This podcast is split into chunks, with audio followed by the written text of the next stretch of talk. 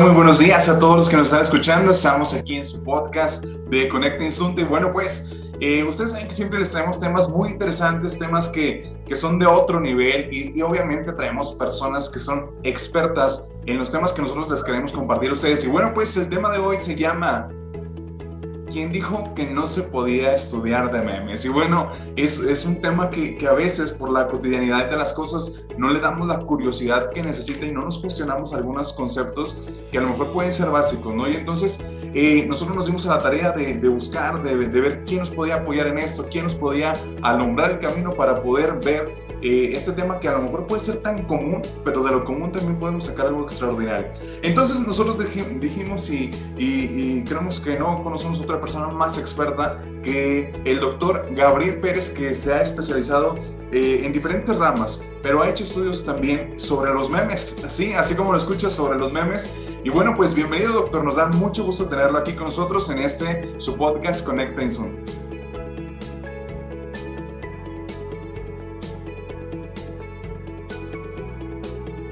Muchas gracias a ustedes, estoy para servirles. Eh, bueno, maestro, este, yo creo que, que hay que empezar por, por, lo primero y me gustaría, sinceramente, que nos ayudara eh, haciendo una breve presentación de usted para conocerlo un poquito más, ¿no? A qué se, qué se dedica, qué estudia, o qué estudió, perdón, este, y, y cuál, es, cuál ha sido su acercamiento con ese tema de los memes. Claro que sí, cómo no. Mira, yo soy egresado de la licenciatura en comunicación, estudié en el Tecnológico de Monterrey y terminé en mayo de 1995. Luego estuve trabajando en iniciativa privada durante siete años y eh, inicié mi carrera académica en 2002 cuando empecé mi maestría en la UNAM. Terminé en 2004 la maestría en comunicación y luego en, la siguiente, en el siguiente ingreso empecé el doctorado es un doctorado en ciencias políticas y sociales con orientación en ciencias de la comunicación. Empecé en 2006 y terminé en 2009. Eh, desde 2010 soy profesor investigador de tiempo completo en la Facultad de Ciencias de la Comunicación de la Universidad Autónoma de Coahuila y me dedico al estudio de la comunicación y las innovaciones tecnológicas. He desarrollado muchas, muchos temas dentro de esta línea sin embargo, pues, vamos, el, el, tema por el cual me han invitado es el de los memes. Yo empiezo a investigar este tema por ahí de 2013 más o menos y en 2017 sale publicado un libro en el que yo eh, presento algunos resultados de, de, mi investigación sobre este tema y pues bueno, pues eso es lo que les podría comentar en este, en este sentido. Muy bien, muy, muchas gracias. Bueno, y voy a, voy a, hacer un pequeño paréntesis porque eh, quiero invitar a, a, la comunidad que nos está escuchando eh, a que en, en, algún momento que tengan, vamos a dejar por aquí eh, el link para que puedan eh, ver el material que usted ha, ha, ha, realizado o dónde lo podemos adquirir. Ya, ya ahorita nos ponemos de acuerdo en eso, pero para que lo vean, yo estuve leyendo un artículo que está, está muy bueno y, y de verdad que, que, es una investigación muy profunda. Pero bueno, eh, como dijimos, no vamos a hablar de memes, así que yo creo que eh, debemos empezar con, con, lo más básico, ¿no? ¿Cómo podríamos definir un meme? Bueno, hay muchas definiciones, sin embargo, una de las más comunes, de las que más recurrimos para apoyarnos en la definición del meme, es la que hace un autor que se llama Richard Dawkins, que en 1976, es decir, hace ya hace muchos años, eh, escribió un libro que se llama El gen egoísta. En este libro, de, repito, 1976, Richard Dawkins define al meme como cualquier unidad cultural que es replicada y que forma parte de la cultura de una comunidad determinada. Esto evidentemente va mucho más allá de Internet. De hecho, 1976 es muchos años antes de que Internet se popularizara y de que se abriera a la comunidad en general. Eh, de tal manera que podemos entender al meme como un fenómeno cultural y no solamente de Internet. Y lo que vemos en Internet es un caso especial. Muy bien, este, bueno, ya una vez teniendo una definición muy concreta eh, de, del meme, hay, hay otra parte que, que, nos ha llamado bastante la atención porque hay algo que se le llama teoría del meme. yo creo que eh, usted sabrá más, más que nosotros, ¿no? Eh, y, a mí se me hizo tan sorprendente cómo ha habido personas como usted que se han dedicado al estudio de, de, estas particularidades, ¿no? De, expresiones que, que, se han hecho. Y bueno, yo quisiera que nos platicara acerca de esto, ¿no? ¿Qué, ¿Qué, es la teoría del meme? O a lo mejor cómo se compone la teoría del meme. Claro que sí, con todo gusto. Bueno, estamos hablando de un fenómeno social y como alrededor de cualquier otro fenómeno social que haya sido estudiado, se ha construido un conjunto de aproximaciones, de conceptos y de maneras de entender y de explicar este fenómeno. Entonces, cuando hablamos de la teoría del meme, es como si habláramos de la teoría de la cultura o como si habláramos de la teoría de la recepción de medios o cualquier otro fenómeno, insisto. En concreto, la teoría del meme está dada entonces por todas las reflexiones y por todos los trabajos académicos que se han hecho en torno a este fenómeno. Y como lo decía hace rato, esto no tiene nada de nuevo. O sea, estamos hablando de, si, Dawkins escribe esto en 1976, él no es el primero en abordar el fenómeno, a pesar de que él concibe el término, él inventa la palabra meme, el fenómeno ya había sido estudiado previamente. Entonces estamos hablando de por lo menos 50 años que ha sido estudiado este fenómeno. En el campo entonces de este, de este, de este, de este objeto de estudio, que así se, le llama desde las ciencias sociales, este objeto de estudio entonces da lugar a, por ejemplo, distintas maneras de entender el meme, distintas maneras de eh, enfocar su estudio desde muy diversas disciplinas. Por ejemplo, yo soy de comunicación, pero el fenómeno del meme ha sido estudiado desde la sociología, desde la antropología, desde la psicología, desde la mercadotecnia, desde la economía, desde las matemáticas. Entonces, todo esto es lo que podríamos llamar como la teoría del meme. Entonces, no sé si quisieran que profundizáramos en algo más, estoy a tus órdenes. Sí, yo, yo, bueno, gracias por eso, pero yo quisiera también porque eh, ahondar un poquito más eh, en, una parte específica, ¿sabe? Porque eh, no sé si, si supo, pero en estos días sucede, por ejemplo, un hecho social, digámoslo, un accidente, y yo creo que, se tardarán unos dos minutos, tres minutos en hacer un meme. Entonces, así como hay memes que, que nosotros podemos catalogar como que, que, nos dan risa, hay unos que a mi parecer son muy groseros, eh, algunos que, que, tú dices esto no dan risa, ¿no? O, o a lo mejor otros que, que, tienen más que ver con una área más intelectual. ¿Hay, hay algo que, en este estudio los divida o los, los catalogue en ciertos este, lugares? Bueno, eh, si recordamos la definición del meme como cualquier unidad cultural que puede ser replicada, esto no limita de, ninguna manera a los temas que son retomados en la creación de memes. Y vamos a hablar ahora concretamente del caso del meme en Internet. Insisto, es una parte nada más de todo el fenómeno de memes. en, términos del, meme en Internet, como lo has mencionado, hay muchas maneras en las cuales se puede este, expresar muchos asuntos. Hace rato mencionaste que el humor está presente en muchos memes y es verdad, ciertamente. Sin embargo, como bien señalas también, no siempre está el meme presente, el perdón, el humor presente en todos los memes. Por ejemplo, y no tiene que ser necesariamente algo negativo, es decir, hay memes como Fate in Humanity Restored que nos hablan de la empatía, que nos hablan de aquello que nos conecta en un término, en un sentido humano. Y muchas veces los memes que se comparten desde este sentido no tienen elementos de humor. Y también tenemos el caso de, eh, por ejemplo, los lords y las ladies, los llamados personajes de esta manera, que surgen a partir de la indignación, que surgen a partir del enojo, de tal manera que ahí tampoco necesariamente hay siempre elementos de humor. No hay una, una taxonomía temática, esto sería imposible, porque se pueden hacer memes sobre cualquier tema. Sin embargo, sí ha habido otras formas de clasificarlos que tienen que ver, por ejemplo, con cómo están construidos, si son, por ejemplo, memes eh, de cadenas de caracteres, por ejemplo, los hashtags son memes en tanto unidades culturales que están siendo replicadas, hay otros que están dados por imágenes estáticas, hay otros que son este, animaciones GIF y hay hasta videos completos que son audiovisuales que están siendo replicados, como por ejemplo Harlem Shake hace unos años, circuló muchísimo y que daba lugar entonces a muchas reinterpretaciones y muchos relanzamientos de esta forma. Entonces, hay muchas maneras en las cuales se pueden este, hacer estas, estas categorizaciones de los memes. Bueno, maestro, entonces, bueno, pues ciertamente, ¿no? Yo creo que, que podemos dar eh, ejemplos bastantes sobre, este, sobre los memes, ¿no? Es a veces es increíble la cantidad de, de, material que sacan por día. No tengo el dato exacto, pero eh, hemos de suponer que es bastante material. ¿no?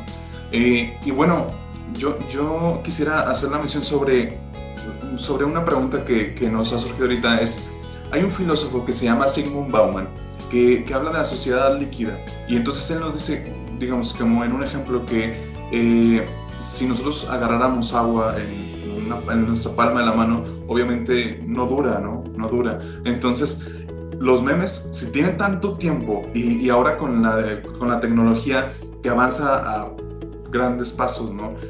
Los memes han cambiado y van cambiando todos los días de una manera tan gradual, no es como agarrar agua literal en la mano, ¿no? cuando yo creo que cuando ya tienes una teoría se te va a escapar, ¿no? ¿Cómo le hacen para estudiar eh, todo esto y para estar al día con tanto cambio desde, como usted nos platicaba, ¿no? Desde, desde el inicio de, del término del meme, cuando a lo mejor no había el tipo de tecnología o como lo conocemos ahora, hasta ahorita, ¿no? Y, son cambiantes a, a un grado muy, muy grande.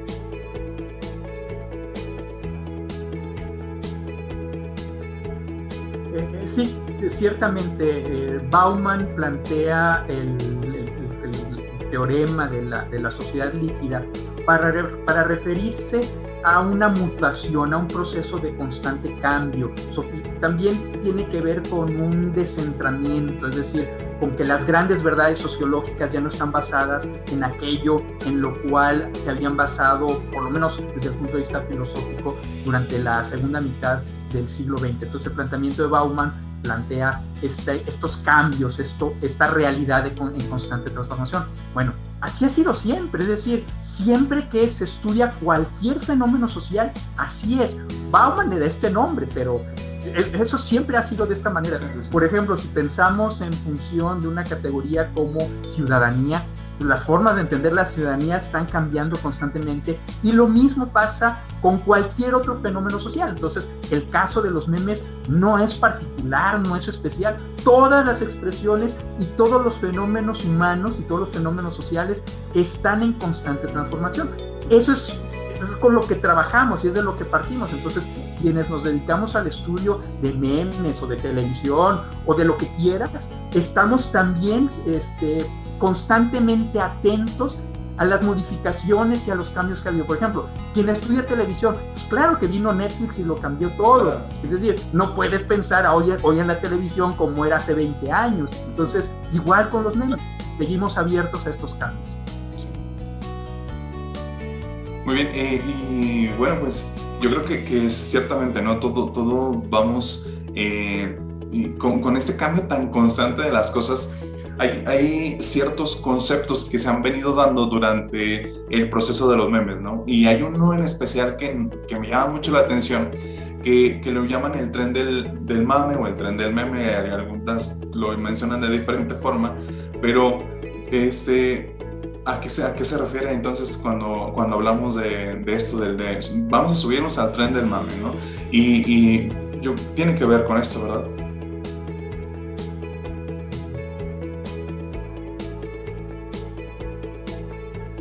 Eh, nuevamente, es un fenómeno que no tiene nada de nuevo, eh, si bien para muchas, algunas personas esto pudiera resultar pues curioso a partir de cómo ocurren los memes, igual hay una, hay, una serie de trabajos académicos que han estudiado esto, es decir, desde la década de 1930 del siglo pasado, del siglo XX, ya hay estudios sobre este tipo de fenómenos. Lo que conocemos popularmente como el tren del mame ha sido trabajado desde un concepto que se conoce como efecto de arrastre. El efecto de arrastre está dado por el sumarse a un fenómeno que percibimos que la mayor parte de la gente o que mucha gente está participando, es decir, ser parte de. Entonces, subirse al tren del mame significa, o lo entendemos en este contexto, como subirse a la broma y entonces compartir memes, crearlos, replicarlos, etcétera, etcétera. Pero lo vuelvo a decir, el, fenómeno como tal no tiene nada de nuevo, ni como fenómeno, ni como su estudio. Y esto ha sido trabajado eh, concretamente te digo que en, los 30 en los Estados Unidos a partir de, los procesos electorales. Y entonces se descubrió que cuando se publicaban los resultados parciales de las elecciones en los Estados Unidos, por la diferencia de horario que hay en los Estados, Unidos, eh, aquellas personas que todavía no habían votado, no habían tomado la decisión de por quién iban a votar, podían entonces decidir por aquel partido o aquel candidato que percibieran ellos que fuera el mayoritario. Entonces, desde entonces se construyó el término que, insisto, académicamente se llama efecto de arrastre, en inglés bandwagon effect. Entonces, esto ahora, hoy, hoy en día, este, lo vemos aplicado y lo vemos este, nueva, una nueva manifestación de esto mismo, que tiene muchos años de ser estudiado, en esta replicación de memes. Entonces, surge, por ejemplo, lo, de Bernie, Bernie Sanders, el, el, ex candidato sentado en la toma de posesión del nuevo presidente de Estados Unidos. Entonces, el efecto de arrastre crea una broma y a partir de esa broma, muchas personas ayer todavía me siguieron llegando memes sobre esto, este, se suman a esto en lo que se conoce, insisto, académico, tren del mente como efecto de arrastre y popularmente se le llama el tren del mar. Pero es eso, básicamente. Ok. Bueno, eh, yo creo que en, este, en esta parte del estudio, yo, yo, yo quiero entender, ¿no? Que mediante el contexto de la sociedad en la que estamos viviendo, obviamente eh, se van eh, reacomodando las cosas, ¿no? En, este sentido, hablando, por ejemplo, de, del objeto de estudio, yo creo que el objeto de estudio también eh, se ha ido ahí, a lo mejor, este, como decía usted hace algunos momentos, ¿no? Dependiendo de la disciplina de, la que, con la que lo quieras estudiar o para lo que lo quieras usar. Pero, ¿cómo, cómo influyó, si es que pasó, eh, la pandemia en, en, esto, en esta parte de los memes? ¿Usted cree que, sí hubo una influencia eh, grande?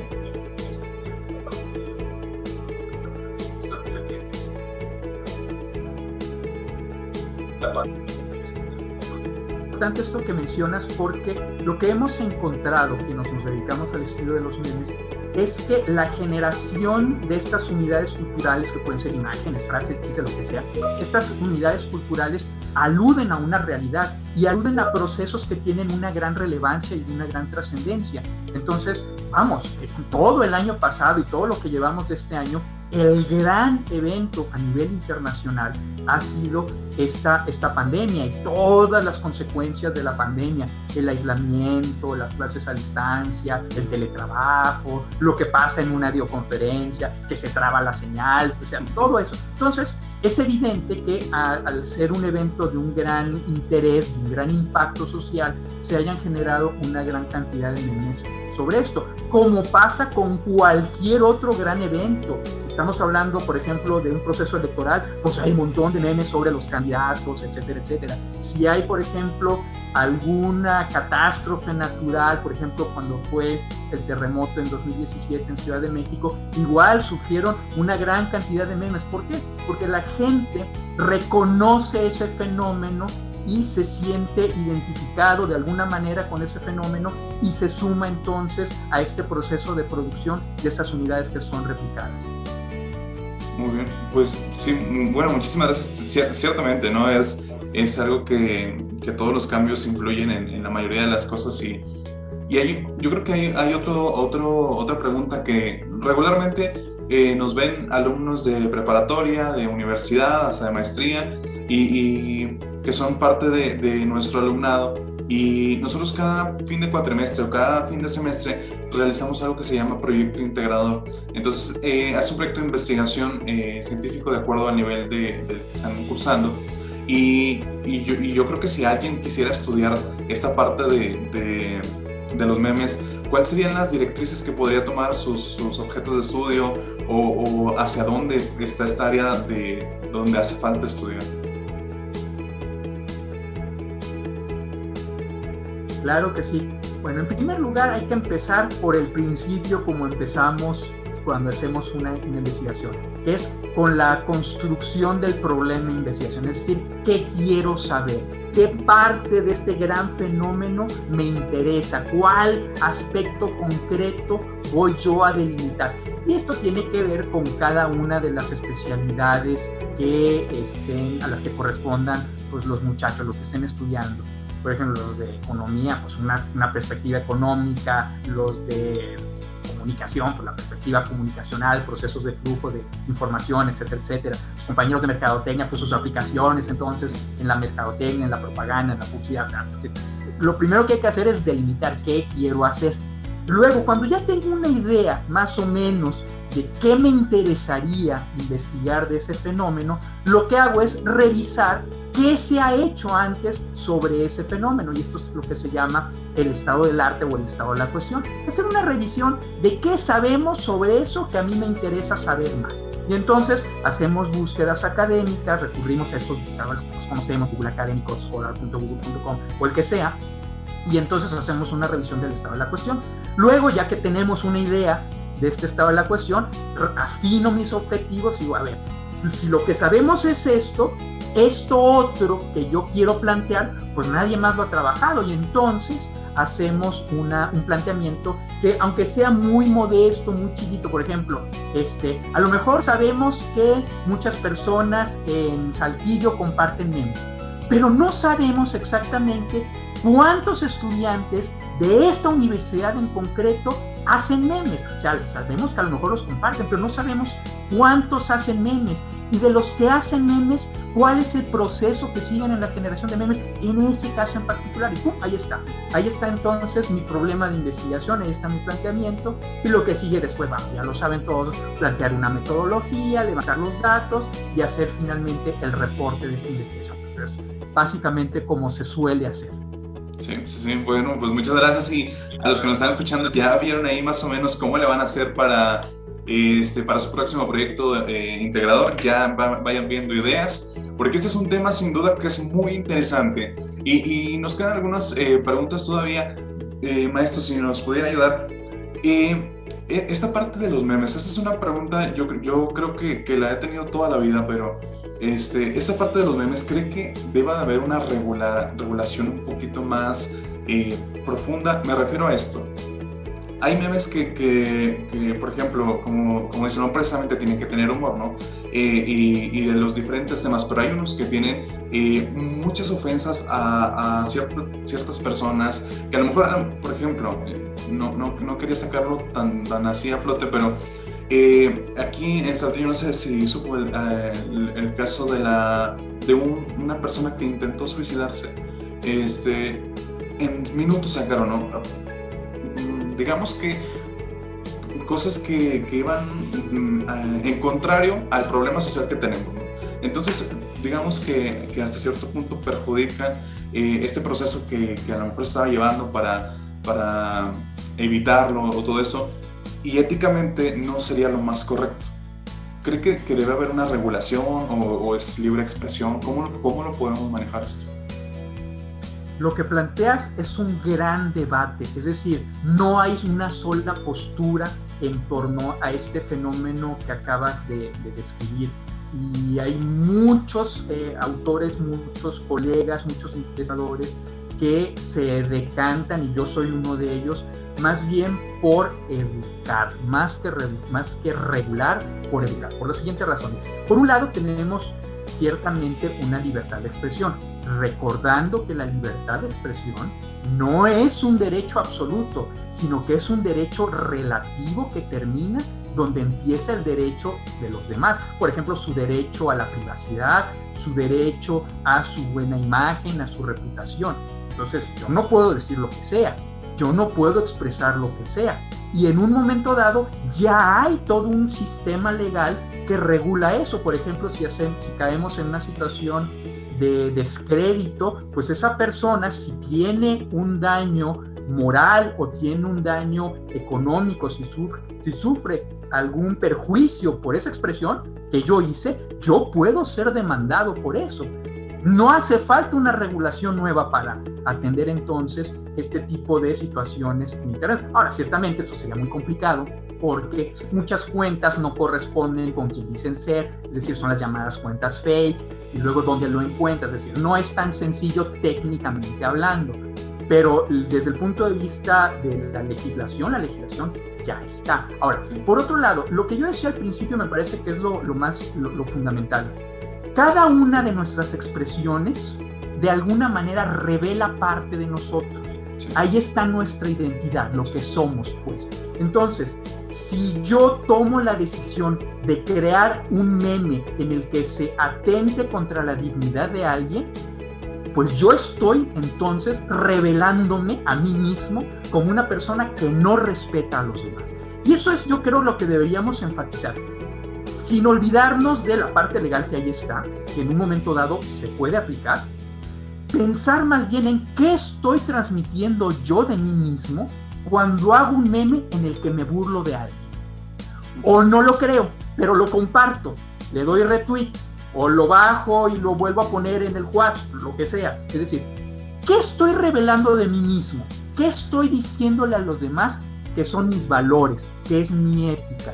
Entonces, yo más bien pondría el énfasis en esa parte de tal manera que antes de que hagamos ese tipo de expresiones o de que compartamos ese tipo de memes, nos detengamos a pensar, a ver, este meme que a lo mejor me dio mucha risa, realmente es lo que yo quiero que los demás eh, sepan de mí, que sea ese el reflejo de mi persona. Y muchas veces no lo pensamos porque nos parece muy gracioso y entonces nos queremos trepar al tren del mame, este efecto de arrastre, y ahí va lo compartimos. Entonces, nuevamente, aquí yo creo que la reflexión es detenernos un momento y pensar, ¿qué está revelando de mí este meme? ¿Es esto realmente lo que quiero que los demás sepan de mí?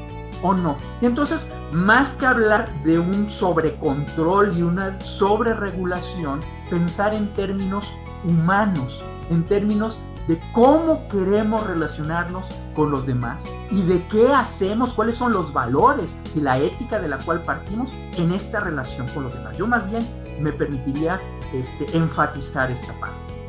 bien. Sí, tiene, toda la razón, maestro. De hecho, este, yo creo que, que esto es meramente eh, educativo, ¿no? De la educación que nosotros recibimos y de la educación que nosotros mismos nos damos y de la educación que nosotros queremos recibir, ¿no? Entonces, eh, había alguien que nos decía, no es lo mismo estar eh, informado a estar formado, entonces podemos saber muchas cosas, pero es, es, diferente, ¿no? Bueno, yo una última pregunta, yo creo que ya estamos por terminar, pero hay una última pregunta que yo no me, yo no me podía aguantar esta pregunta. Maestro, ¿de dónde le surge la idea de estudiar memes? Es algo que, que, desde que yo supe que iba a hacer este podcast dije, está bien por la curiosidad, pero yo dije, ¿de dónde le saldría o de dónde le nació esto? ¿no? La inspiración me llegó de varias partes, pero debo decirlo muy claramente, yo soy profesor universitario, yo estoy en contacto cotidiano con, con muchachos, con muchachas que tienen muchas inquietudes. Entonces yo en un, en un semestre por ahí de 2012, 2013 más o menos, que estaba dando la clase de investigación de la comunicación, alguien, un compañero, planteó el tema y a mí me llamó mucho la atención y me pareció que había mucho que se pudiera investigar desde el punto de vista de la comunicación sobre esto. Y entonces este, de ahí surge la idea, de ahí surge la inspiración. Surge también por seguir una serie de páginas eh, por ejemplo, 9gag es una página en la cual se comparten muchos memes. Yo ya seguía 9gag, ya la conocía, pero no lo había yo relacionado como un problema de, de, investigación que se pudiera entonces desarrollar. Y es en ese momento, y es gracias a esta interacción y gracias a este contacto que tengo con mis estudiantes que, que he podido entonces este, estar dándole seguimiento no solamente a este tema, sino a otros, por ejemplo, cómo, cómo TikTok, por ejemplo, se puede convertir también en un tema de investigación. Pues, viene de allá, igual de lo que mi hija me está compartiendo, que mi hija tiene 19 años actualmente. Entonces, todo esto es parte de mi contexto y parte de lo que, a lo que yo estoy abierto y a lo que estoy atento para poder entonces plantear un proyecto de investigación y pues empezar a contestarnos las preguntas que surjan sobre ello. Sí, sí, tiene toda la razón. Y bueno, pues yo creo que, que de parte de, de, todos los que vamos a ver este podcast, este, y yo creo que de la sociedad, porque esto es un, un, bien muy grande, pues agradecerle que haya estudiado esto, de verdad que, se necesitaba y, y, yo creo que este podcast va a ayudar a muchas personas a replantearse la idea que tenemos del meme y eh, obviamente aumentar su, su, conocimiento sobre esto y, y, sobre todo también que yo creo que cada vez que, que compartamos ahora alguno, eh, vamos a, a, retomar estas cosas que hoy aprendimos y, y, yo creo que va a ser muy beneficioso y espero también que muchos de nuestros alumnos eh, también lo utilicen como proyecto de investigación. Eh, todo el tema este de las redes sociales. Y bueno, maestro, pues yo creo que, que, más me queda que agradecerle, ¿no? Yo creo que eh, son temas muy importantes, muy actuales y que nos sirven a, todo, a todos eh, mucho. Y yo creo que habría otro tema también ahí eh, próximamente, a lo mejor, si nos ponemos de acuerdo, sobre la imagen digital que proyectamos y la imagen real que, o física que tenemos, ¿no? Ese es un tema también muy importante. Ojalá que, que pronto nos podamos volver a ver. Y bueno, pues muchísimas gracias que, que estuvo aquí con nosotros, maestro. Al contrario, gracias a ustedes y estoy a sus órdenes cuando me inviten con mucho gusto. Maestro, una última pregunta, ¿dónde podemos encontrar sus artículos? ¿Dónde podemos comprar el, el, los, el, donde usted ha participado, los libros, todo esto? ¿O dónde lo podemos encontrar? Claro que sí. Este, mi blog, que es donde yo coloco todas mis publicaciones académicas, es el siguiente, http dos puntos diagonal diagonal, con todas las direcciones. Gabriel Pérez Salazar, todo junto, todo, todo con minúsculas, punto wordpress.com. Lo vuelvo a decir. Gabriel Pérez Salazar, punto Ahí están todas mis publicaciones, todo de completamente libre acceso. Eh, el libro yo creo que ya está agotado, debe estar agotado, es decir, no creo que lo puedan conseguir. Sin embargo, una versión preprensa está ahí accesible de manera completamente gratuita. Es decir, es el mismo contenido que en el libro impreso, nada más que es antes de que pase por el proceso de edición y ahí está completamente libre y accesible para que lo busquen. Muy bien, pues eh, todos los que quieran adentrarse en este tema, ahí, ahí podemos encontrar bastante información. Este tema y otros temas, no crean que nada más este, se escriben sobre MMC. Eh, eh, tiene muchos escritos que me di la tarea de, de leerlos, eh, algunos a, antes de esta entrevista y bueno, pues de verdad que se lo recomiendo bastante. Bueno, y pues muchas gracias, maestro, gracias por su apoyo, gracias a, a nuestra productora Nancy, gracias al equipo de marketing que nos ayudó eh, con todo esto que se necesita. De verdad que atrás de esta cámara hay, hay un equipo completo haciendo posible todo esto para la mejor calidad que, que, ustedes puedan escuchar. Y gracias a todos los que nos están escuchando, compartan por favor. Y bueno, si, si esto está aquí, pónganos ahí en, en nuestra página. Eh, y cuál, cuál es el meme que más les gusta a ustedes, ¿no? Para poder ver ahí qué parte de ustedes nos están reflejando. Muchísimas gracias a todos. Eh, yo soy Luis Alfonso Ramos, soy su director de la preparatoria Manuel Acuña y me dio mucho gusto estar con ustedes en este su podcast Conecta Insunte.